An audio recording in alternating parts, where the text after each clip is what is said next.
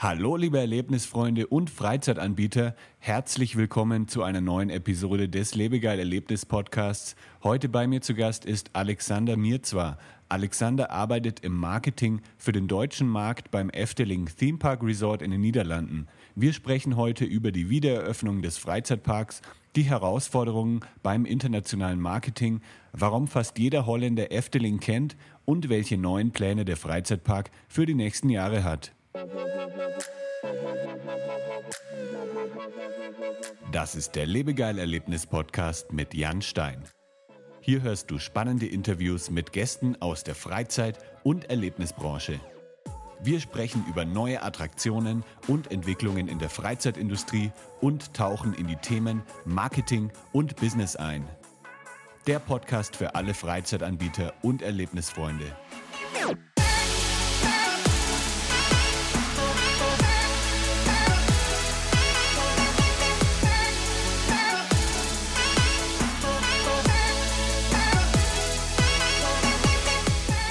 Heute feiern wir ein Jubiläum, denn das ist bereits die 50. Episode des Podcasts und außerdem ist es die erste Folge, in der der Lebegeil Podcast und der Freizeitmarketing Podcast kombiniert werden. Heute sprechen wir nicht nur über Marketing- und Business-Themen aus der Freizeitbranche, sondern auch über außergewöhnliche Erlebnisse und Freizeittipps. Viel Spaß! Hi Alexander, bist du in den Niederlanden oder bist du in Deutschland gerade? Ja, hallo Jan. Du stellst schon eine ganz gute Frage. Ich sitze gerade eben in Deutschland, ganz konkret ähm, in Köln, wo ich wohne. Mhm. Ähm, in Holland sitze ich zurzeit relativ wenig. Ich war aber letzte Woche das erste Mal seit boah, Anfang Oktober letzten Jahres ähm, wieder in Holland und habe auch wieder ein bisschen Blut geleckt. Von daher, ich denke, dass ich auch demnächst öfters wieder nach Holland reise, reisen werde. Ja. Vor allen Dingen, da ab morgen auch ähm, ja, das Grenzüberschreiten alles etwas einfacher wird. Man braucht keine Tests mehr und so, ah, wenn ja. man bis zu 24 Stunden dort bleibt. Ähm, das ist natürlich eine super ähm, Voraussetzung, um mal wieder in Holland anwesend zu sein. Ja, das macht das Ganze etwas angenehmer für die Zuhörer als Info. Heute ist der 9. Juni, also dann äh, am 10. Juni ähm, wird das dann stattfinden, weil der Podcast wird dann erst ein bisschen später ausgestrahlt. Nicht, genau. dass ihr dann irgendwie äh, verwirrt seid, warum das jetzt so ist. Äh, wo liegt denn eigentlich genau Efteling? Efteling li liegt in Katzhövel. Das ist ungefähr von Köln aus zwei Stunden zu fahren in der Nähe von Tilburg und Breda in, im ja, im Süden Hollands. Mhm. Ähm, und naja, das ist eine relativ unbekannte touristische ähm, Gegend, weil natürlich der Standarddeutsche eher in die Richtung zur Küste fährt. Aber naja, auf dem Weg zur Küste kann man auch einen ganz schönen Stopp bei uns einlegen. Ja. Ist Efteling eigentlich auch der Name eines Ortes oder so? Oder ist das wirklich nur der Name des Freizeitparks? Oder hat es eine bestimmte Bedeutung? Nee, Efteling ist tatsächlich der Name unseres Parks. Ähm, es gibt eine längere Geschichte um den Namen. Ähm, okay. Das geht äh, schon sehr weit zurück. Dort war früher einmal eine kleine Herberge, die hieß der Ersteling, also noch mit etwas anderen Buchstaben. Allerdings waren die ähm, in einer sehr alten, etwas schnörkeligen Schrift geschrieben, mhm. sodass mhm. ähm, man gerade das S auch wie ein F lesen konnte. Und so ist im Sprachgebrauch aus Ersteling äh, letzten Endes Efteling geworden. Und ähm, ja, mit der Gründung unseres Parks für mittlerweile schon über 69 Jahre ähm, ist dann auch die ähm, die Stiftung Naturpark Efteling entstanden. Und ja, so ist im Endeffekt erst einmal äh, der Name The Efteling entstanden und ja, mit der Zeit und der Internationalisierung hat man sich aber dafür entschieden, das The aus dem Markennamen wegzulassen und so ist Efteling entstanden. Hast du auch ganz vorbildlich dann äh, die, die Geschichte des Parks ähm, studiert? müssen es bei euch alle, müssen es alle Mitarbeiter machen bei euch oder eher dann nur, wenn man so im Marketing ist? Oder muss jetzt auch zum Beispiel der Pommesverkäufer ähm, die Geschichte auf Lager haben? Das weiß ich tatsächlich überhaupt gar nicht. Mich hat keiner bisher danach gefragt. Das ist ja, einfach mein eigenes Interesse. So, okay. ähm, wobei ich mir sehr gut vorstellen kann, dass viele, viele unserer Mitarbeiter ähm, zumindest auch auf diesem Niveau die Geschichte ähm, kennen. Denn ja, Efteling ist ähm, für viele auch auf Mitarbeiterebene wirklich so ein Gefühl und ähm, eine große Verbundenheit. Wir haben teilweise Mitarbeiter, ähm, die über 30 Jahre bei uns arbeiten und das sind gar nicht mal so wenige. Also wir hatten letzte Woche noch ähm, eine interne Session und da haben wir noch drüber gescherzt. Bei Efteling arbeiten bedeutet entweder, ja, man bleibt irgendwie sein Leben lang oder man merkt relativ schnell, man ähm, hat doch irgendwie andere Pläne und es zieht einen dann wieder weg. Sowas dazwischen, das gibt es nur ganz selten bei uns. Das heißt, du bleibst dann wahrscheinlich auch dein Leben lang. Ja, äh, ich habe zumindest bisher noch keine anderen Pläne ins Auge gefasst. okay. Ähm, und seit wann seid ihr jetzt schon wieder geöffnet in Efteling? Ja, genau. Wir sind jetzt am 19. Mai ähm, wieder aufgegangen. Nach über, naja, nach 220 Tagen waren es, die wir geschlossen waren. Das ist für uns ähm, schon nochmal ein ordentlicher Drücker gewesen, weil wir natürlich als ähm, Park, der das ganze Jahr über geöffnet hat, anders als ähm, hier in Deutschland viele Freizeitparks ähm, eben keine Pause zwischen, ich sag mal, November und Dezember und dann ab Januar bis äh, zu den Osterferien haben. Von daher sind uns auch wirklich die 220 Tage von regulärem Betrieb weggefallen. Die ähm, Schließung ist begonnen Ende, nee, Mitte Dezember letzten Jahres. Da hatten wir gerade noch das Glück, dass wir ungefähr einen Monat ähm, unser Winter-Efteling letztes Jahr doch ähm, öffnen durften, nachdem wir auch im Herbst noch mal eine kurze Zeit geschlossen waren. Und naja, jetzt sind wir gleich, ich sag mal, zur besten Saison natürlich auch wieder aufgegangen. Einer der ersten europäischen Freizeitparks auch. Vor den äh, meisten deutschen Parks ähm, durften wir auch aufgehen. Von daher lagen da auch ein bisschen die Augen auf uns, ja. Ja, und wie lief denn so die Eröffnung?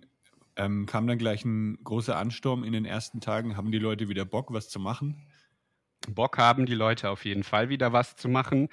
Ähm, die Öffnung lief soweit echt reibungslos und mit super viel positivem Feedback. Ähm, wir sind die Woche durchgeöffnet. Das ist einfach ähm, standardmäßig ein etwas schwächerer besuchter Tag ähm, als natürlich am Wochenende. Die Wochenenden liefen relativ schnell auch an ihre Kapazitätsobergrenze. Genau, das muss ja. ich noch sagen. Wir sind auch jetzt wieder, ähnlich wie letztes Jahr, ähm, mit einer sehr stark runtergeschraubten Kapazität wieder gestartet. Und nach den ersten Wochen durften wir jetzt auch schon wieder die Kapazität etwas erhöhen, weil sich einfach herausgestellt hat, dass alles gut und sicher funktioniert. Und ja, wir sitzen jetzt aktuell ungefähr auf einem ja, einem guten Drittel von dem, was wir sonst äh, im Park ähm, willkommen heißen dürfen an Gästen. Von daher, es ähm, wird langsam wieder rentabel. okay, das ist schön zu hören. Was kann man denn bei euch alles erleben in eurem Park? Weil ähm, viele, wir haben ja im Vorgespräch schon mal darüber gesprochen, in, in Deutschland ist der Park ja noch gar nicht ganz so bekannt, obwohl er ja ähm, nicht so weit weg ist eigentlich von, von vielen deutschen Städten. Das stimmt. Also ähm, in den 90er Jahren hatten wir noch einen recht guten Zulauf aus Deutschland. Da wurde auch noch auf dem deutschen Markt geworben. Allerdings ähm, ist dann ja ein generelles Umdenken im Unternehmen ähm, passiert und man hat den internationalen Markt für eine geraume Zeit etwas stiefmütterlicher behandelt. Das hat dann auch dazu geführt, dass unsere internationalen Gäste ein Stück weit weggebrochen sind und ja, wir mittlerweile vor ungefähr 13 Jahren wieder angefangen haben, den deutschen Markt etwas mehr ähm, zu bearbeiten und konnten dann natürlich nicht auf die große Markenbekanntheit mehr zurückgreifen. Und mhm. ähm, auch heutzutage sehen wir einfach noch, dass da auf jeden Fall Raum für uns ähm, liegt nach oben. Ähm, unser wichtigster Markt ist NRW. Ähm, in NRW ist es auch sicherlich mittlerweile so, dass wir eine ganz ähm, gute Markenbekanntheit aufbauen konnten, dass uns auch schon einige Leute kennen und auch ähm, mit Freude besuchen. Wenn wir allerdings über ein Kurzurlaubsziel sprechen, dann liegen wir auch über NRW hinaus natürlich in ganz Deutschland ähm, Und da müssen wir ganz klar sagen, da sind noch äh, unsere Markenbekanntheitsanteile deutlich geringer. Ähm, es bleibt da mit Sicherheit auch immer noch für uns eine spannende Sache, wie wir das ähm, ja mit den Budgets, die wir zur Verfügung haben, in einem relativ teuren deutschen Medienmarkt ähm, hinbekommen. Aber ja, mhm. da, darüber zerbreche ich mir da ja dann mhm. die Köpfe. ja. Und ähm, hast du da auch irgendwie Zahlen? Weißt du, wie viele Besucher jährlich aus Deutschland kommen? Also es war ähm, jetzt natürlich mit Corona nochmal ein relativ verqueres Jahr. Da hatten wir knapp drei Millionen Besucher und ungefähr drei Prozent davon kamen aus Deutschland im letzten Jahr. Vor Corona lagen wir bei 5,4 Millionen in etwa und Erstaunlicherweise lagen wir relativ gleich, da hatten wir einen Prozentpunkt mehr, da waren es noch vier Prozent deutsche Besucher. Ähm, das heißt, wir konnten vor allen Dingen im letzten Jahr mit den Tagesbesuchern eben aus dem vorhin genannten starken ähm, Markt in NRW mhm. und den grenznahen Gebieten punkten. Wo vor allen Dingen Rückgang äh, bei uns zu sehen war, war eben im Übernachtungsgeschäft. Ne? Die Kurzurlauber ähm, haben dann doch noch nicht so einfach den Weg zu uns gefunden, was ja auch völlig verständlich war mit all den ganzen Restriktionen und Auflagen, die zu beachten sind und teilweise ja immer noch ähm, gültig sind, ist das dann eben nicht ganz so einfach für jedermann äh, zu stemmen. Ja. Was kann man denn bei euch im Park dann alles machen. Ihr seid ja, ähm, glaube ich, so ein bisschen Richtung, äh, also mehr Richtung Familien ausgerichtet, also wie man das auf der Website auf jeden Fall wahrnimmt. Also so viel Richtung Märchen und, und Geschichten und so. Ähm, was kann man da alles genau. machen bei euch?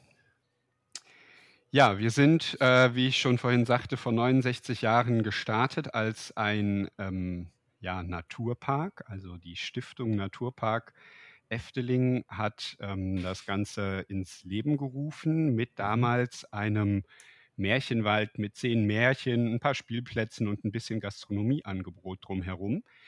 Und ja, dieses Märchenthema ist im Grunde genommen äh, immer noch der Markenkern für uns. In den ja, 80er, 90er hat man sich ein Stück weit davon wegbewegt und die ersten großen, ich sag mal, bekannten Freizeitparkattraktionen, die klassischen Sachen wie unsere stählerne Looping-Achterbahn Python zum Beispiel, eröffnet, ähm, die dann mehr in die Richtung ja, Freizeitpark, wie man ihn kennt, ähm, äh, gegangen sind. Aber man hat einfach auch da gemerkt, irgendwie ist einfach die, die Quintessenz ähm, Eftelings das Geschichten erzählen und das Märchenhafte. Und somit ähm, hat das auch heutzutage immer noch einen riesengroßen Stellenwert für uns. Der Märchenwald ist mittlerweile von den ursprünglichen zehn Märchen auf 30 äh, angewachsen. Da ist jetzt das letzte Märchen, die sechs Schwäne, schon vor ein paar Jahren eröffnet worden. Das war auch die erste kleine ähm, Attraktion im klassischen Sinne, die wir im Märchenwald hatten. Eine kleine Bötchentour, die da eröffnet wurde. Man kann das Märchen also sowohl auf dem Rücken eines Schwanes als auch als durchlaufender Gast äh, begutachten.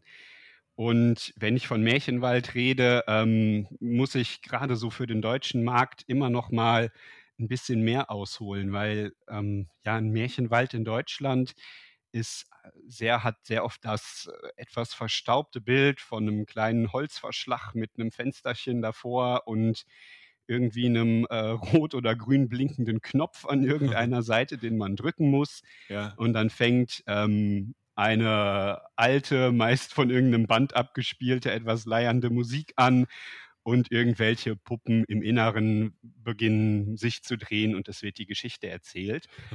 Und ja, so ein verstaubtes Bild ist es bei uns wirklich überhaupt gar nicht. Ähm, wir haben echt Attraktionen, also das sind wirkliche Attraktionen. Das sind interaktive ähm, große Gebäude, die ähm, ja auf verschiedenste Arten und Weisen zu erleben sind. Ähm, es wird mit Musik, es wird mit Gerüchen gespielt. Ähm, wir haben, wie gesagt, auch ne, mit unseren sechs Schwänen dann äh, eine kleine Attraktion mittlerweile damit eingebaut. Und ja, da kostet dann auch schon mal äh, so ein Märchen ein paar Millionen, wenn man das aufbaut. Ne? Ähm, das ist nicht zu vergleichen mit dem, was wir in einem hiesigen Märchenwald vorfinden.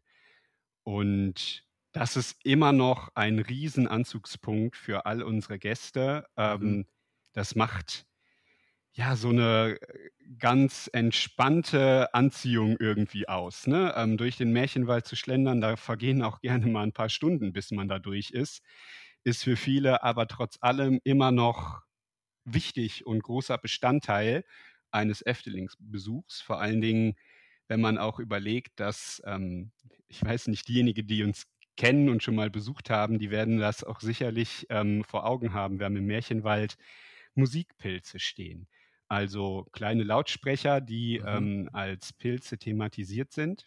Und diese Pilze sind ein Fotomotiv, gerade für den Holländer. Das ist unglaublich. Okay. Wahrscheinlich findet man in jedem zweiten Haushalt so ein Bild davon, ähm, wo man ein Kind auf so einen Musikpilz gesetzt hat, als kleines Kind.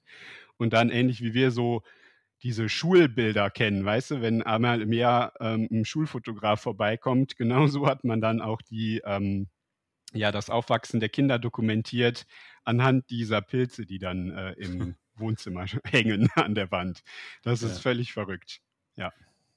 Ihr habt neben diesem äh, Märchenthema und den, und den Familienattraktionen oder den Kinderattraktionen, habt ihr ja auch einige hochkarätige Achterbahnen jetzt äh, am genau. Start. Genau. Ich glaube, ja. schon seit, seit mehreren Jahren seid ihr da ja auch auf dem Schirm in der Achterbahn-Community immer. Ähm, was, was, sind denn das für Bahnen und wie viele, wie viele gibt es da bei euch? Ja, im Grunde genommen haben wir ein äh, richtig breites Spektrum. Also wie ich schon sagte, in den 80er Jahren fing es dann mit unserer stellernen Looping-Achterbahn Python an. Das war ähm, die erste große Achterbahn ähm, mit Überkopf-Elementen. Äh, ähm, das war sicherlich äh, ein Meilenstein in dem ganzen, ähm, ja, in dem ganzen ähm, Bereich des Freizeitparks, sage ich mal. Damit haben wir ein Zeichen gesetzt und das waren auch die ersten großen Schritte zu einem Freizeitpark, äh, zu einem modernen Freizeitpark, wie man ihn eben heutzutage kennt. Und dazu haben sich in der Zwischenzeit noch viele andere Bahnen ähm, gesellt. Wir haben noch unseren ähm, Wassercoaster The Fliegende Holländer. Das ist eine Mischung aus Themenfahrt und ähm, Achterbahn und Wasserbahn. Letzten Endes landet man mit einem großen Splash im See. Direkt gegenüber steht unsere hölzerne Wettstreitachterbahn Joris and the Drag, ein Dueling Coaster.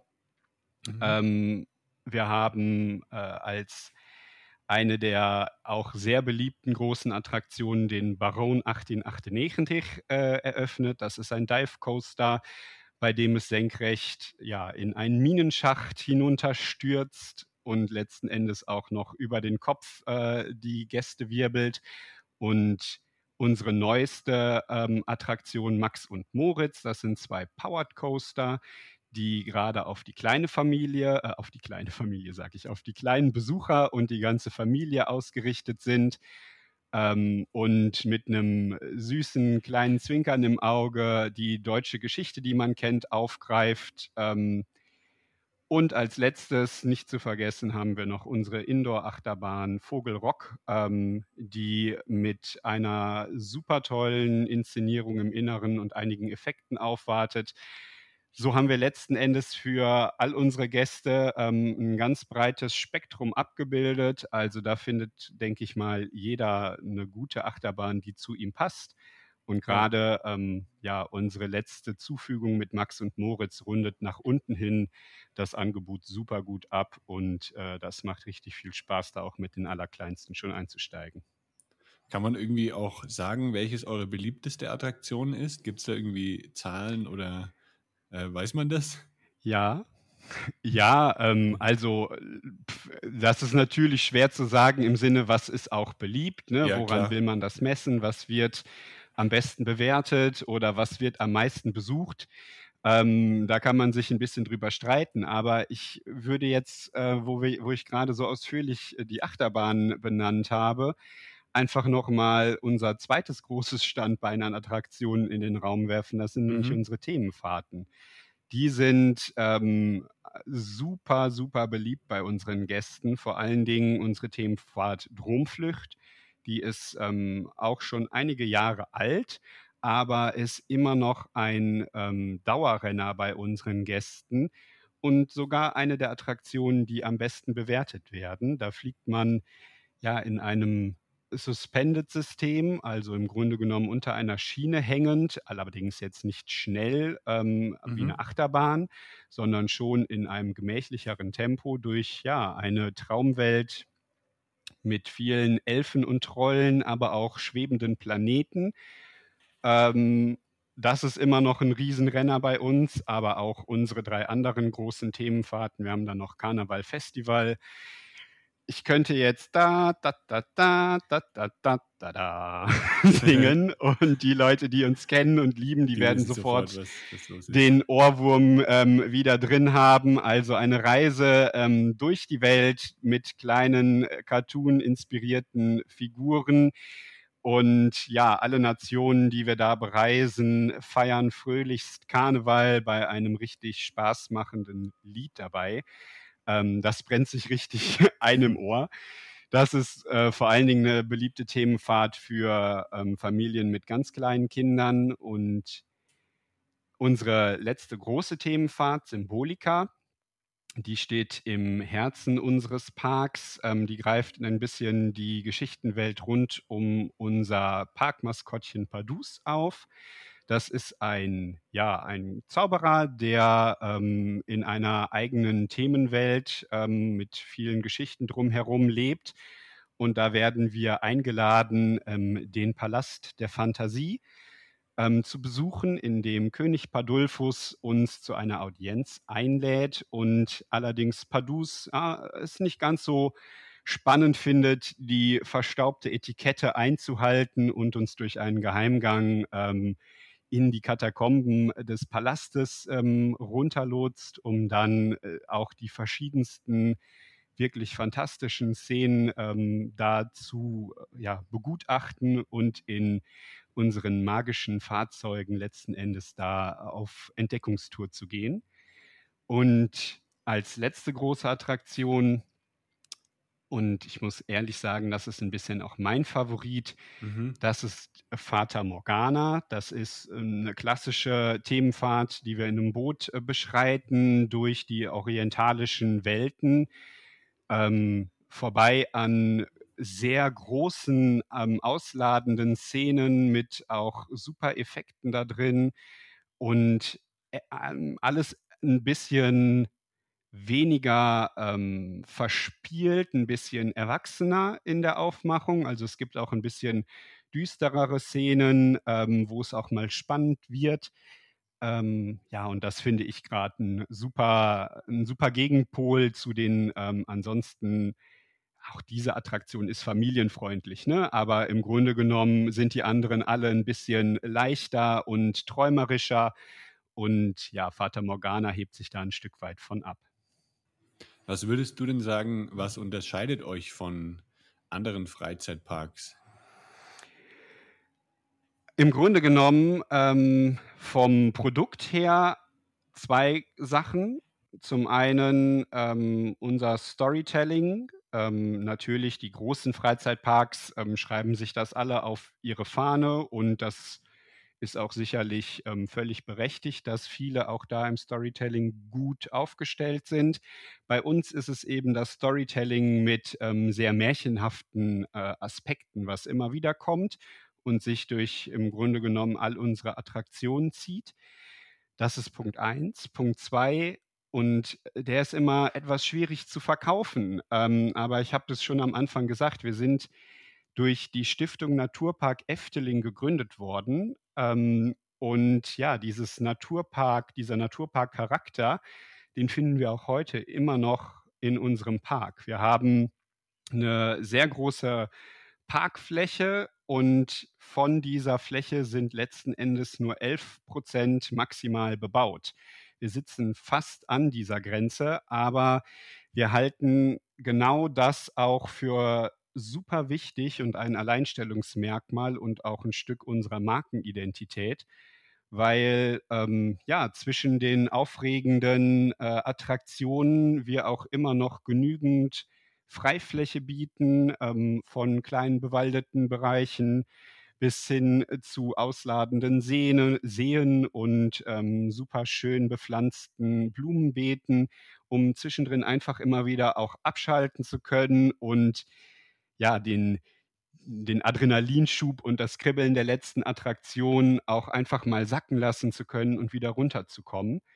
Und da ist es eben wichtig, dass ähm, die Natur mit ihrer ruhigen Ausstrahlungskraft da als Gegenpol dient. Und dahingehend ist es auch super wertvoll, dass wir jetzt ähm, in der letzten Woche die ähm, Bestätigung bekommen haben, dass wir uns ausbreiten dürfen. Denn wie mhm. gerade gesagt, wir sitzen mittlerweile ähm, knapp an den 11 Prozent unserer bebauten Fläche dran und haben schon vor über fünf Jahren begonnen, einen Ausbreitungsplan ähm, ja, in die Wege zu leiten, eine Änderung des Bebauungsplanes äh, anzustoßen. Und das ist mit äh, einigen Hürden ähm, auf rechtlicher Ebene jetzt nach, wie gesagt, fünf Jahren äh, zu einem erfolgreichen Ende gekommen.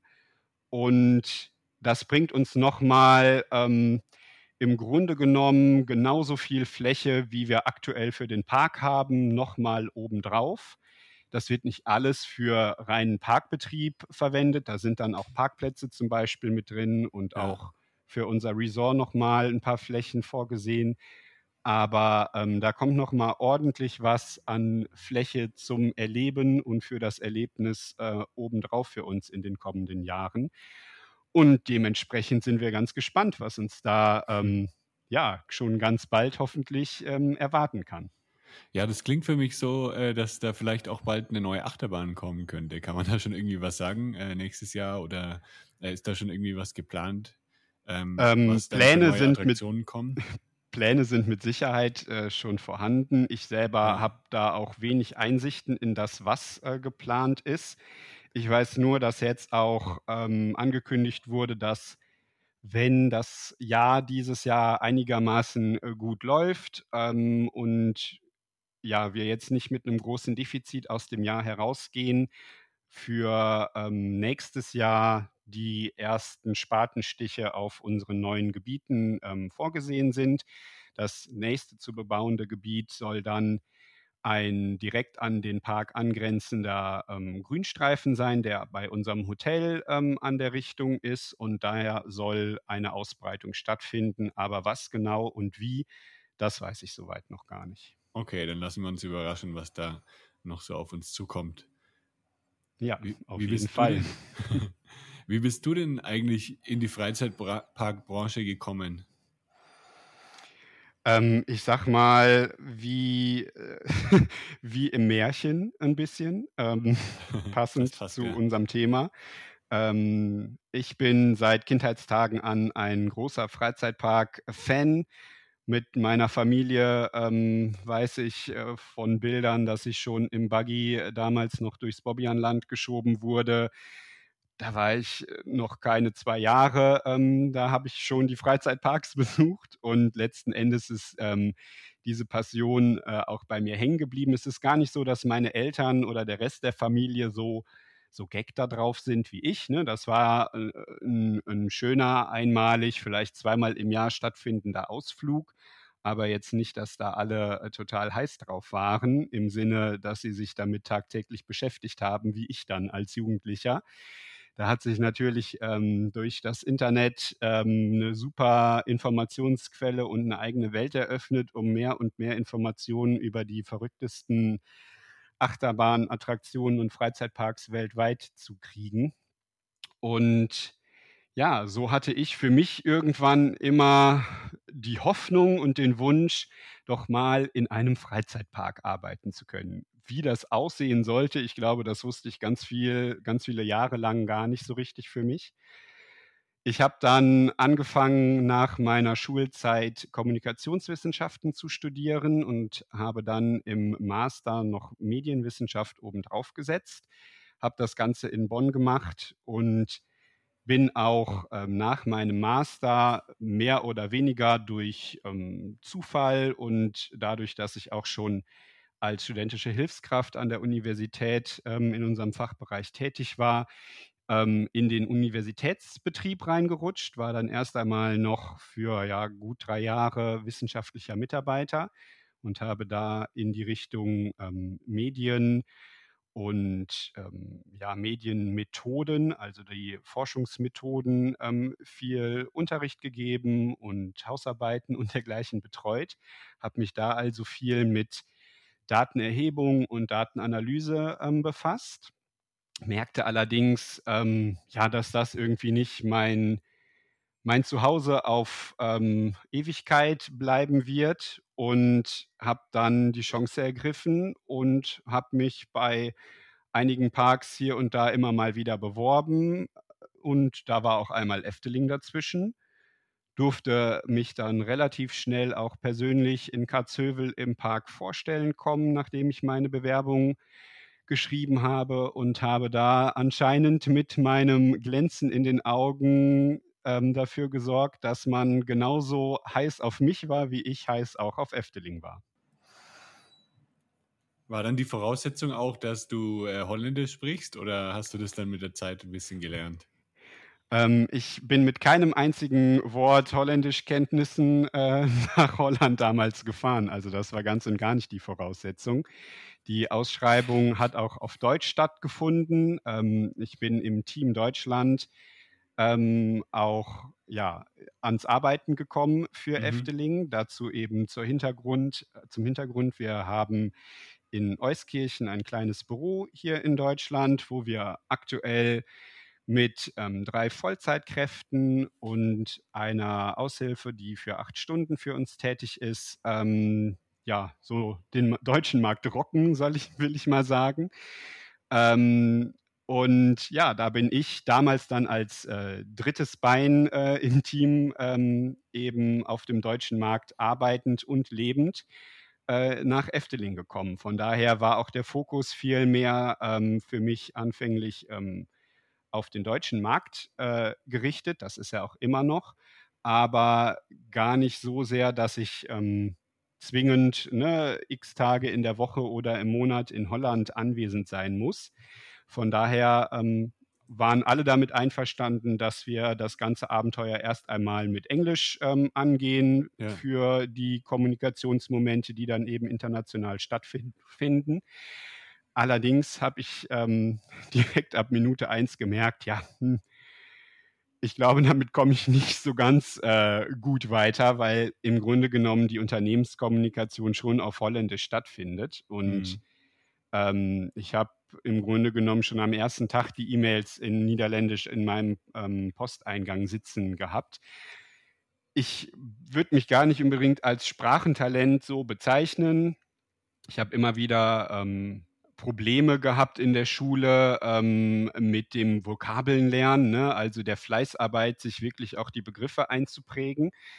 Aber ähm, ich habe einfach sehr schnell mit Hilfe von Online-Übersetzungstools ähm, das Lesen ähm, für mich ja einfach greifbar machen können und habe dann nach ungefähr einem Jahr ähm, einen halben, auch wirklich nur einen halben Sprachkurs an der Volkshochschule in Köln belegt, um auch in das Sprechen reinzukommen ne? und ja. die Aussprache kennenzulernen. Es war ein Anfängerkurs und ich habe dann einfach gemerkt, ich bin mittlerweile so eigentlich ähm, bekannt mit der holländischen Sprache. Es war wirklich nur noch das Sprechen, was für mich eine Hürde war. Und nachdem ich dann da meine ersten Anfängerschritte im ja, im gut geschützten Raum äh, machen konnte, bin ich da noch immer mutiger geworden und habe das Holländisch auch im Unternehmen gesprochen und mittlerweile auch mit ähm, ja, der, der Entwicklung innerhalb unseres Marketing- und Sales-Teams, was mittlerweile viel internationaler als noch 2017, als ich angefangen habe, äh, arbeitet. Ja, ist meine, mein Arbeitsalltag mittlerweile, ich sag mal, hm, im letzten Jahr ohne groß viel Kontakte im deutschen Markt zu haben, weil man keine Media und so weiter groß einkaufen konnte, würde ich fast sagen, dass 90 Prozent meiner Arbeitszeit auf Niederländisch stattgefunden haben. Genau. Ja, ich denke, wenn man auch dieses Ziel hat, ähm, wenn man die Sprache irgendwie dann benutzen kann, wenn man irgendwie weiß, ja, wenn ich das jetzt lerne, dann bringt mir das was, dann äh, ist es auch viel einfacher, eine Sprache zu lernen, weil in der Schule hat man irgendwie, ja, jetzt muss ich Französisch lernen, aber wofür benutze ich das dann? Das, das brauche ich ja gar nicht und da hat man irgendwie keinen Bock. Aber so jetzt äh, war bei mir jetzt im, beim Spanisch eben auch so, dass ich das eben gebraucht habe, um ja. hier in Mexiko irgendwie zu überleben und dann ging das ziemlich einfach, das zu lernen. Ja, und es ist, es ist ja auch so toll, dass man direkt einen Anwendungsbereich hat. Ne? Also ja. natürlich, ähm, man wird auch ein Stück weit ins kalte Wasser geschmissen und ne, da muss man sich mit Sicherheit auch mit anfreunden können. Aber man hat eben genügend Situationen, sei es in Schriftsprache oder in gesprochener Sprache, wo man einfach dann auch wirklich dazu kommt, ähm, bewusst Niederländisch einzusetzen und äh, muss auch sicherlich am Anfang noch hier und da etwas länger über seinen Satzbau und die ordentlichen Wörter nachdenken. Aber das kommt einfach dadurch, dass man dann ja tagtäglich mit der Sprache konfrontiert ist. Bei mir zumindest kam es dann relativ schnell und auch ohne Probleme, sag ich mal. Ne? Ja. Lieber Podcasthörer, in wenigen Sekunden geht es auch schon weiter mit dem spannenden Interviewgast. Ich habe nur eine ganz kurze Ankündigung für dich. Wie du vielleicht schon weißt, unterstütze ich mit Lebegeil Media Freizeitanbieter dabei, durch Online-Marketing noch viel mehr potenzielle Gäste zu erreichen und zu begeistern. Wenn du für deine Freizeitaktivität Unterstützung benötigst, dann suche dir einfach einen Termin für ein kostenloses Kennenlerngespräch aus auf lebegeil-media.com/termin. Und jetzt geht's auch schon weiter mit dem spannenden Podcast-Interview. Viel Spaß!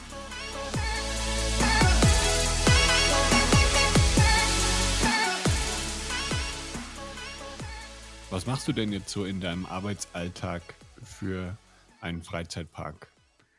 Ja, ähm, wie ich gerade sagte, 2017, Ende 2017 habe ich begonnen als Online-Marketier. Ähm, wir sind damals ähm, zu Beginn 2018 ähm, zu einer neuen Agentur gewechselt ähm, und wollten auch im Online-Bereich etwas mehr Geld ausgeben und da ein bisschen unseren Fokus drauf setzen. Von daher hatte ich da viel ähm, den Fokus auf ja, die Betreuung und das Abstimmen unserer Online-Aktivitäten mit der Agentur. Mhm. Nach ähm, zwei Jahren haben wir aber für uns beschlossen, ähm, dass wir nicht mehr mit der Agentur weitermachen möchten und haben in-house dafür gesorgt, dass wir ähm, ja die Expertise bei uns bündeln und dann auch unsere anderen internationalen Teams auf ja, unsere Inhouse-Agentur, so nenne ich sie jetzt einfach mal, zurückgreifen können.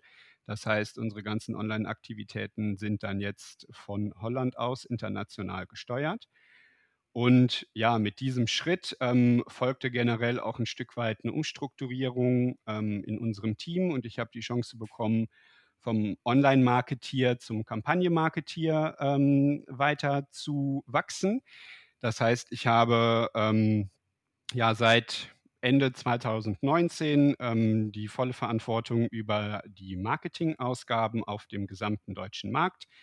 Das heißt, ähm, vom klassischen TV- und Radioeinsatz bis eben ähm, über Out of Home und den Möglichkeiten online zusammen mit unseren Kollegen in Holland plane ich sowohl die Media Spendings als auch die Strategie, ähm, bin auch für den Einkauf verantwortlich hier auf dem deutschen Markt. Ähm, und dadurch, dass wir ein relativ kleines Team in Deutschland sind und wir sehr international arbeiten, fällt aber hier und da auch immer wieder noch ne, neben dem eigentlichen Kernarbeitsgebiet einiges an, wo ich mitdenken darf und kann und auch super gerne mag. Und da ist auch einfach Efteling super ähm, ja, super interessiert an äh, seinen Mitarbeitern und an den Kompetenzen der Mitarbeiter. Also da fallen immer wieder kleine Projekte an, ähm, die überhaupt gar nichts mehr mit Marketing letzten Endes zu tun haben, wo man gefragt wird, ob man mitdenken darf. Gerade ich als ähm, ja, einer der wenigen ausländischen Mitarbeiter ist da natürlich auch immer mit so einem kritischen Blick und ähm, ja mit einer etwas anderen Perspektive ähm, gefragt bei so etwas. Was würdest du denn sagen, welche Marketing-Tools äh, oder welche ja, Marketingmittel bei euch am besten funktionieren oder was ihr am häufigsten benutzt auch? Es ist ähm, sehr unterschiedlich. Also ich ähm, spreche jetzt erst einmal für den deutschen Markt, aber will im Vorfeld auch wirklich angeben, dass wir international äh, in unserer Marktbearbeitung, wir fokussieren uns da auf Niederlande, Belgien und Deutschland als die großen ähm, Länder. Wir sind auch etwas aktiver noch äh, in UK und in Frankreich. Aber wir haben da komplett unterschiedliche Märkte mit komplett unterschiedlicher Markenbekanntheit und Affinität für unser Produkt. Von daher müssen wir da schon sehr ähm, ja, divers ähm, drüber nachdenken, wie wir unsere Strategie aufstellen. Für den deutschen Markt ist es, wie ich anfangs schon gesagt habe, gerade noch ähm, ja, die Phase des Markenaufbaus für uns relevant. Also wie kriegen wir die Leute überhaupt einmal ähm, ja, mit Efteling in Kontakt? Das heißt, wir setzen hier in Deutschland vor allen Dingen ähm, im grenznahen Gebiet, wenn wir auf den Tagesbesucher ähm, zielen, auf zum einen Awareness-Maßnahmen, die wir lokal aussteuern können, aber auch ähm, auf Sales aktivierende Maßnahmen, gerade zu wichtigen ähm, Zeiten wie zum Beispiel den Ferien. Ähm, wenn wir allerdings uns als Kurzurlaubsdestination bundesweit aufstellen, dann ist es äh, ganz klassisch auch das äh, TV, was wir bundesweit ansteuern können, um unsere Marke einfach noch groß und äh, bekannt zu machen. Das fällt allerdings jetzt gerade in ja, dem letzten Jahr und auch wahrscheinlich in diesem Jahr noch ähm, etwas dünn aus und teilweise komplett flach, weil einfach durch die angespannte fin finanzielle Situation da nicht so große Budgets zur Verfügung stehen. Und mhm. wie ich ja auch schon sagte, gerade der deutsche Medienmarkt ist im Vergleich zu einem belgischen und einem niederländischen Medienmarkt deutlich teurer und äh, komplexer, wenn man sich überlegt, dass wir halt alleine in NRW ungefähr so viele Leute wohnen haben, wie in ganz Holland wohnen und mehr als in Belgien wohnen, ähm, muss man sich das eben immer gut vor Augen halten, ne? was dann auch so eine ähm, so ein Markenaufbau in so einem großen Markt ähm, letzten Endes auch für finanzielle ähm, Kosten aufbringt, ja.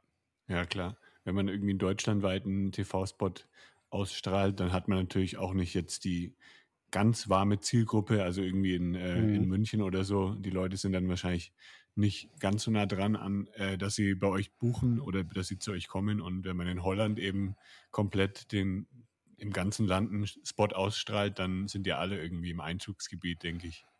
Genau, also in Holland, ähm, da ist im Grunde genommen jeder äh, super bekannt mit Efteling. Ähm, da geht es auch viel mehr darum, äh, ja, die Marke zu, ich sag mal, äh, so einem kleinen Kultstatus äh, weiter auszubauen. Es ist im Grunde genommen schon eine Kultmarke. Also Efteling ist in den Niederlanden eine der bekanntesten Marken hat eine geholfene äh, ähm, oder gestützte Markenbekanntheit von 99 Prozent. Also da kennt eigentlich jeder Efteling und ja. ähm, im Grunde genommen war da auch schon fast jeder in Efteling, wenn man sich eben vor Augen hält, wie gesagt, dass wir vor Corona 5,4 Millionen ähm, Gäste hatten. Der Großteil davon sind auch Niederländer. Und ja, die haben, ich weiß es jetzt gerade nicht richtig, irgendwas zwischen 16 und 18 Millionen Einwohner. Ne? Ähm, das ist ein ordentlicher Batzen Niederländer, der uns da auch besucht. Da hat das einen ganz anderen Stellenwert, ähm, das Ganze. Wie an, anfangs schon gesagt, das ist ein Gefühl für die Niederländer. Und da kann man dann natürlich auch ganz anders ähm, im Marketing mit umgehen. Ne? Mhm. Wir haben auch ähm, nicht ohne Grund letztes Jahr unsere neue Marketingkampagne ähm, ins Feld geschickt. Die heißt Und dann auf Deutsch. Also wir haben eine, eine Geschichte einer ähm, Frau mit ihrem eigenen Sohn, die rückblickend ihr Leben und ihre Momente in Efteling erzählt. Also es beginnt mit einem kleinen Mädel, das ähm, in unserem Märchenwald steht und völlig beeindruckt ist vom Märchenwald und dem Fakir. Es wird größer und sitzt dann in der Python in unserer Überschlagsachterbahn und hat dann in den 20er Jahren, ähm, also in ihren 20er Jahren, ähm, die erste große Liebe an der Seite, wenn sie durch unser äh, Rafting Piranha rast und ist dann letzten Endes hochschwanger mit ihrem Freund und Familie zu Gast bei uns im Ferienpark Efteling-Bosreich und kommt mit eigenem Sohn dann wieder zurück. Und die ganze Geschichte fängt quasi von neuem an, ne? weil wieder die äh, emotionalen Momente mit der Familie geteilt werden und man gemeinsam diese Momente festhält. Und genau das ist auch das Gefühl, was so viele Holländer mit Efteling verbinden. Wie ich schon gerade sagte, ne, die ganze Bildergalerie der Kinder, die groß geworden sind, mhm. ähm, aus dem Park äh, an der Wand in Holland ist keine Seltenheit. Von daher ähm, passt das super gut für den Markt. Für unsere neuen Märkte ist das natürlich noch ein etwas weniger bekanntes Gefühl, aber trotzdem ja, Storytelling-mäßig ein super schöner Aufhänger, der auch einfach ähm, so ein bisschen den Unterschied in, äh, ja, in unserer Zielgruppe ähm, und den Besuchern auch nach vorne bringt, weil ich kenne keinen anderen Freizeitpark in Europa, wo man so viele Kinderwagen äh, in dem mhm. Park sieht wie bei uns. Also das ist wirklich ähm, unfassbar. Setzt ihr dann auch gezielt ähm, Marketinginstrumente ein, die man ganz gut regional aussteuern kann, also sowas wie Facebook-Ads oder Google-Ads. Da kann man ja dann zum Beispiel sagen, ich möchte nur ähm, Eltern mit Kindern im Alter bis äh, acht Jahren erreichen, die in NRW wohnen oder sowas. Macht ihr sowas dann auch in euren Kampagnen? Natürlich. Also gerade im Online-Bereich sind wir sehr granular, was das Targeting angeht, ähm, mhm. sowohl im regionalen Targeting als auch im Zielgruppentargeting. Ähm, genauso wie du jetzt schon angesprochen hast. Wir haben die klassische Familie als Zielgruppe. Wir haben aber auch den Freizeitpark-Fan als solchen, ja. der natürlich in der 5,4 Millionen Masse nur einen, einen, geringeren Anteil ausmacht. Aber gerade in einem Wachstumsmarkt wie Deutschland ist es super wertvoll, ähm, auch so ein bisschen Ambassadeure zu haben ne? und die Leute, die sowieso schon Freizeitpark-affin sind, die sind dann auch ähm, etwas schneller und einfacher davon zu überzeugen, sich doch auch mal einen anderen Park ähm, und sei es auch in einem anderen Land anzuschauen. Mhm. Aber genau auf diese Art und Weise steuern wir online gesehen all unsere ähm, Kampagnen aus. Und im klassischen Above-the-Line-Medienspektrum, wie gesagt, da sitzen wir dann auch mit regionalen ähm, Partnern im Radio, aber ähm, auch im Out of Home zum Beispiel zusammen, einfach um ja, die Markenbekanntheit hm, so aufbauen zu können, dass wir nicht zu große Streuverluste haben, weil wie du gerade schon sagtest, ne, ein TV-Spot bundesweit, der ist mit Sicherheit nicht verkehrt, weil als Kurzurlaubsziel ähm, ist im Grunde genommen jeder in Deutschland äh, auch unsere Zielgruppe. Und es gibt ja auch genauso die Bayern oder die Berliner, die ähm, nach Holland ähm, an den Strand fahren im Sommer. Mhm. Von daher ist das alles gar nicht so abwegig, aber letzten Endes ist da natürlich ein größerer Streuverlust ähm, für uns vorhanden, weswegen da der Einsatz immer gut ähm, durchdacht und geplant sein muss. Was nicht heißt, dass das nicht auch in NRW der Fall ist, aber da sind eben die, die Möglichkeiten dann mit lokal ausspielbaren Möglichkeiten für uns etwas ähm, ja, zielführender, sag ich mal. Ja. Ne? Das heißt, der, ähm, die Stories werden dann wahrscheinlich auch je nach Zielgruppe angepasst, oder? Also wenn ich jetzt äh, die, die, ähm, die Werbung an Eltern ausspiele, kriegen die bestimmt eine andere Anzeige oder ein anderes Video zu sehen als jetzt ähm, Achterbahn-Fans oder so.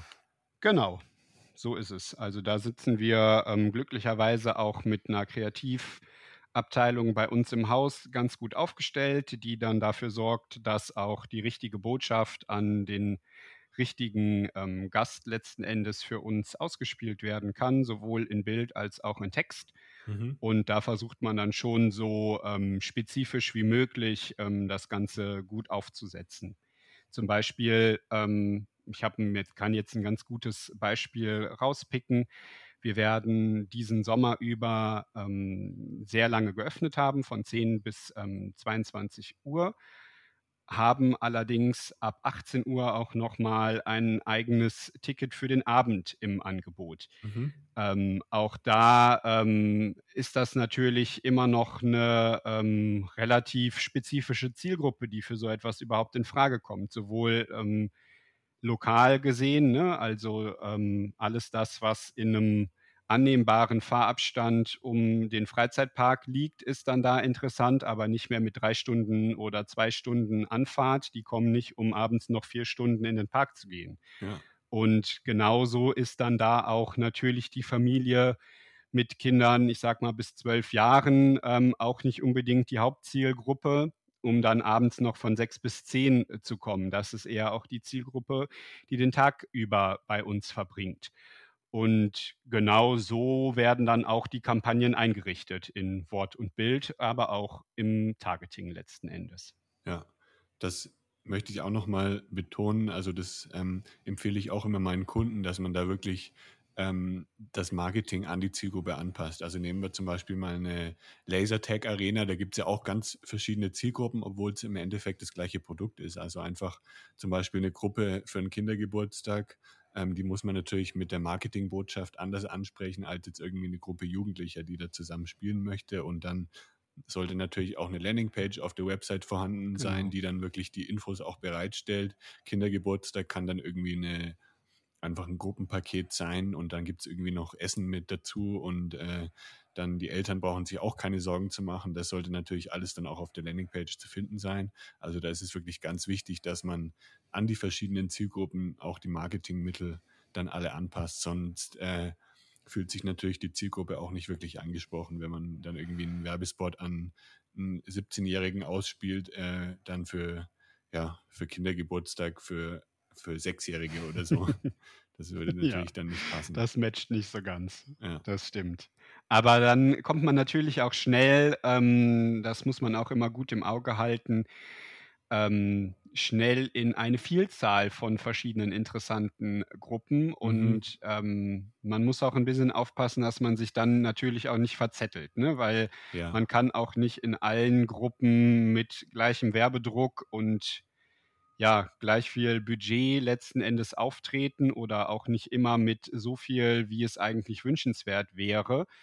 Ähm, weil irgendwo sind uns allen ähm, die Mittel begrenzt nur zur Verfügung und dann muss man eben auch ähm, strategisch gut die Auswahl treffen, worauf man sich jetzt eben fokussieren möchte, zumindest ne, in der nächsten Zeit, was ja nicht heißt, dass man bestimmte Zielgruppen nicht trotzdem ähm, zum Beispiel über eigene Kanäle ohne großen Mediakosteneinsatz äh, versuchen kann zu erreichen. Ähm, aber dann ist eben der Fokus auf andere, ähm, vielleicht auch kommerziell lukrativere ähm, Zielgruppen sicherlich auf ja, erste Sicht immer der erfolgreichere Weg. Ne? Ja, und dafür Gerade, ist natürlich auch ähm, Online-Marketing super geeignet, weil man dann eben auch messen kann, was kostet mich jetzt eine Buchung, wie viel Werbebudget muss ich da in die Hand nehmen. Und wenn man eben sieht, dass eine Zielgruppe vielleicht gar nicht so gut funktioniert und das gar nicht so viel Umsatz bringt, dann kann man sich eher auf die andere Zielgruppe erstmal fokussieren. Genau, und das wollte ich gerade eben auch sagen, gerade ja. was dann natürlich auch nochmal den Umsatz letzten Endes betrifft. Ne? Also es ist auch, es ist ja immer noch der Unterschied, ob ich jetzt ähm, den, äh, ich sag mal, klassisch jugendlichen Achterbahnliebhaber in den Park locke, ähm, der sicherlich auch ein willkommener Gast ist, das will ich gar nicht abstreiten, aber der ähm, ein Ticket äh, bei uns löst und dann mit vollgepacktem Rucksack ähm, in den Park kommt mhm. und letzten Endes keinen weiteren Euro mehr bei uns ausgibt oder ob ja. ich doch die Familie versuche zu erreichen, die eben ähm, mit noch ein, zwei, drei Kindern im Schlepptau den Park betritt und sich dann auch doch noch mal einen Mittagssnack gönnt oder vielleicht ähm, auch abends äh, noch was essen gehen möchte, richtig, oder sich ein Eis ähm, gönnt. Und wenn man so weiterdenkt, ist dann mhm. natürlich auch der nächst, nächst logische Schritt, die Familie, die dann eben den Kurzurlaub bei uns verbringt. Ne? Also ja. da muss man dann auch eben gut drüber nachdenken, welche Zielgruppen sind dann äh, ja auch finanziell gesehen diejenigen, die ähm, dem Unternehmen am besten weiterhelfen, so, ne? Ja, ja, das ist auch sehr, sehr interessant. Also bei einem Escape Room zum Beispiel oder einer Lasertag Arena, da ist es natürlich ein bisschen einfacher, das Ganze auszurechnen. Also da kann man dann einfach sagen, hier, ähm, ich habe jetzt äh, 15 Euro Werbebudget ausgegeben, dafür ist eine Buchung für 120 Euro reingekommen. ähm, dann ist eben, habe ich einen sogenannten Return on Ad Spend, ROAS, ähm, und da kann man eben dann wirklich genau messen, äh, wie sich das Werbebudget, was man reingesteckt hat, vervielfacht. Und ja, bei euch ist das wahrscheinlich dann ein bisschen komplexer. Habt ihr dann auch irgendwie, sagen wir mal, eine Buyer-Persona, wo ihr dann sagt, hier die und die Zielgruppe bringt im Schnitt ähm, auch mit Käufen dann vor Ort, mit, mit Essensausgaben und so, die bringt dann so viel Umsatz? Ähm, wir haben auf jeden Fall die Einsichten da liegen, weswegen wir auch in den internationalen Märkten ganz klar sagen, dass da so viel Potenzial liegt, weil der mhm. internationale Gast ist tendenziell der, der ähm, am ehesten bei uns auch übernachten wird. Und ja. alleine dadurch ist einfach schon unser Return on Ad Spend oder der Umsatz letzten Endes ähm, deutlich höher anzusiedeln. Ne? Wer bei uns mit ein, zwei Nächten übernachtet und ähm, auch dann die zwei, drei Tage im Park verbringt, der lässt natürlich ähm, letzten Endes mehr Geld für sein Erlebnis bei uns und dann ist das auch der Fokus ähm, jetzt mal von Corona. Durch Corona ist das Ganze ein bisschen natürlich äh, in anderes Licht gerückt, aber strategisch auf die lange Sicht ist das weiterhin unser Fokus, uns als Kurzurlaubsdestination eben ähm, auch auf dem deutschen Markt zu platzieren, weil das einfach das ansprechendste ähm, qua Umsatz für das Unternehmen ist, ja. Ja, ja, so ein internationaler Gast möchte wahrscheinlich dann wirklich das komplette Erlebnis, also von äh, vom Parkbesuch übers Essen bis hin zur Übernachtung dann. Und so ein äh, lokaler Gast, der kann ja auch mal zu Hause dann noch schnell frühstücken, bevor er in den Park fährt und dann abends fährt er vielleicht vorm Abendessen wieder nach Hause. Da ist natürlich dann auch äh, ja. ja. dieser Umsatz dann ein bisschen beide, geringer. Beide Gruppen sind immens wertvoll. Ne? Das ja, heißt ja, nicht, dass der Tagesgast ähm, völlig gestrichen werden kann, ganz und gar nicht. Also der macht immer noch den Großteil unserer Besucher mhm. aus. Aber ähm, es ist eben die gute Mischung, die letzten Endes dafür sorgt, dass ähm, ja, dass das Unternehmen daraus mit ähm, ja, gutem Gewinn herausgeht. Für Efteling ist das äh, dahingehend einfach super wertvoll und wichtig. Wir sind immer noch, ähm, also wir sind mittlerweile nicht mehr von der Stiftung Naturpark Efteling, ähm, die unseren Park betreut. In, ich glaube, Ende der 80er Jahre hat man die Efteling BV gegründet. Das ist ungefähr vergleichbar mit einer GmbH in Deutschland. Ähm, das ist im Grunde genommen jetzt der Betrieb, der die Bewirtschaftung dieses Gebietes ähm, auf sich genommen hat. Aber einziger Anteilseigner an dem ganzen Ding ist immer noch die Stiftung im Hintergrund. Das heißt, mhm. Wir sind so gesehen nicht darauf hinaus, groß Profit ähm, für ne, Management und so weiter herauszuschlagen, sondern ja das, was wir einnehmen, ähm, geht zu einem großen Teil in die Stiftung, die sich dann mhm. um soziale ähm, Projekte in der Gegend, in den, rund um den Park zum Beispiel, ähm, verstärkt aufstellt. Und der andere Teil wird einfach wieder reinvestiert. Ne? Und das ist genauso auch ja. Ähm, nötig, damit der Park auf lange Sicht ähm, finanziell gut aufgestellt bleiben kann, weil ohne Investitionen wird natürlich auch so ein Freizeitpark auf Dauer weniger attraktiv und damit äh, ja, fallen dann auch die Besucherzahlen runter und mhm. somit auch die Einnahmen. Ja. Jetzt habe ich noch eine kleine Schnellfragerunde für dich vorbereitet. Oh, spannend. Bist du bereit? Gerne. Dann geht's los. Achterbahn oder Freefall Tower? Achterbahn. Welche ist deine Lieblingsachterbahn? Wow. Ähm, total schwierige Frage. Ich gehe aber spontan darf ich jetzt nicht sagen, aber es ist wahrscheinlich doch aktuell Taron im Phantasialand. halt mir schon fast gedacht. Da gibt es dann wahrscheinlich wieder von den Achterbahn-Zuhörern, von den Fans, da gibt es dann wahrscheinlich wieder unterschiedliche Meinungen. Ähm, das sieht man oft ja. in, in Achterbahn-Foren oder in den Gruppen auf Facebook. Da wird immer sich ziemlich gestritten, wenn es um Taron geht. Das stimmt. Dann dein Lieblingsfreizeitpark, natürlich außer Efteling. Ähm, auch das finde ich eine total schwierige Frage, weil es immer darauf ankommt, ähm, mit wem ich einen Freizeitpark besuchen möchte. Mhm. Aber wenn ich wirklich auf mein größtes Wow-Erlebnis zurückblicke, Dann war es, als ich in Tokio durch die Tore bei Tokyo Disney Sea laufen durfte und äh, mhm. da in einer Welt stand, die mich völlig umgeworfen hat. Ah, spannend. Fallschirmspringen oder Bungee Jumping? Beides noch nicht gemacht. Ähm, Finde ich beides mega geil, habe aber auch vor beidem mega Schiss. Äh, wahrscheinlich würde ich daher eher mit dem Bungee Jumping anfangen, weil ja. gefühlt hat man da noch etwas mehr Halt. Zuckerwatte oder gebrannte Mandeln? Mm, gebrannte Mandeln. Das beste Erlebnisgeschenk? Ähm, Zeit mit Freunden und Familien zu verbringen, in welcher Form auch immer. Kann natürlich auch in einem Freizeitpark sein. Genau, wenn, wenn man darauf steht, auf jeden Fall. Und jetzt für dich als, als Marketer, dein Lieblingsmarketingkanal? Ähm, das sind im Grunde genommen alle Online-Kanäle, weil ich immer noch die ganzen Möglichkeiten der Ausspielung und des Targetings super interessant finde. Ja, und weil man natürlich auch sieht, was äh, ungefähr sieht, was, was darin dann zurückkommt. Genau, es ist einfach am besten messbar. Genau, ja, ja. genau. Holzachterbahn oder Stahlachterbahn? Mm, Stahl. Und die letzte Frage. Ja, Stahl. Stahl. Und die letzte Frage noch: Das aufregendste Reiseziel? Puh, das aufregendste Reiseziel. Ähm, ich war völlig begeistert von Japan in ja. seinem Ganzen. Ähm, sowohl Freizeitparktechnisch äh, sind da einige Perlen, ähm, aber auch das Ganze drumherum. Die Kultur ist so mhm. unterschiedlich. Ähm, von hochmodern bis totale Tradition ähm, findet man da alles. Auch die Gesellschaft ähm, ist durchaus, also ich möchte nicht, glaube ich, unbedingt da leben auf Dauer, aber es ja. ist auf jeden Fall super interessant, weil auf der einen Seite ähm, sind sie super traditionell und auf der anderen Seite super fortschrittlich.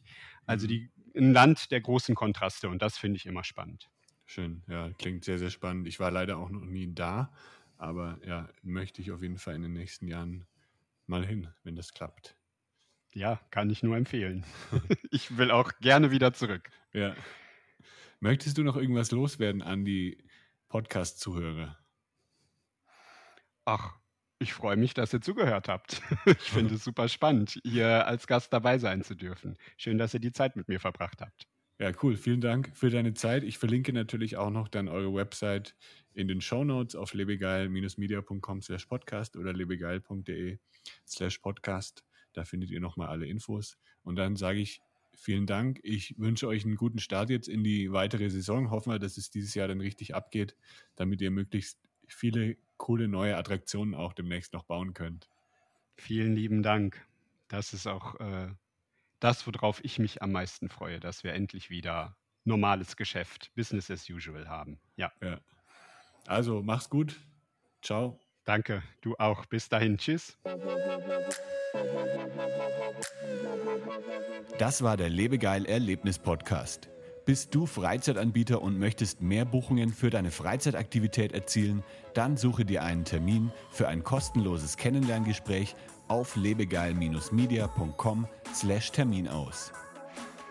Für spannende Freizeittipps und Ausflugsideen besuche meinen Blog lebegeil.de.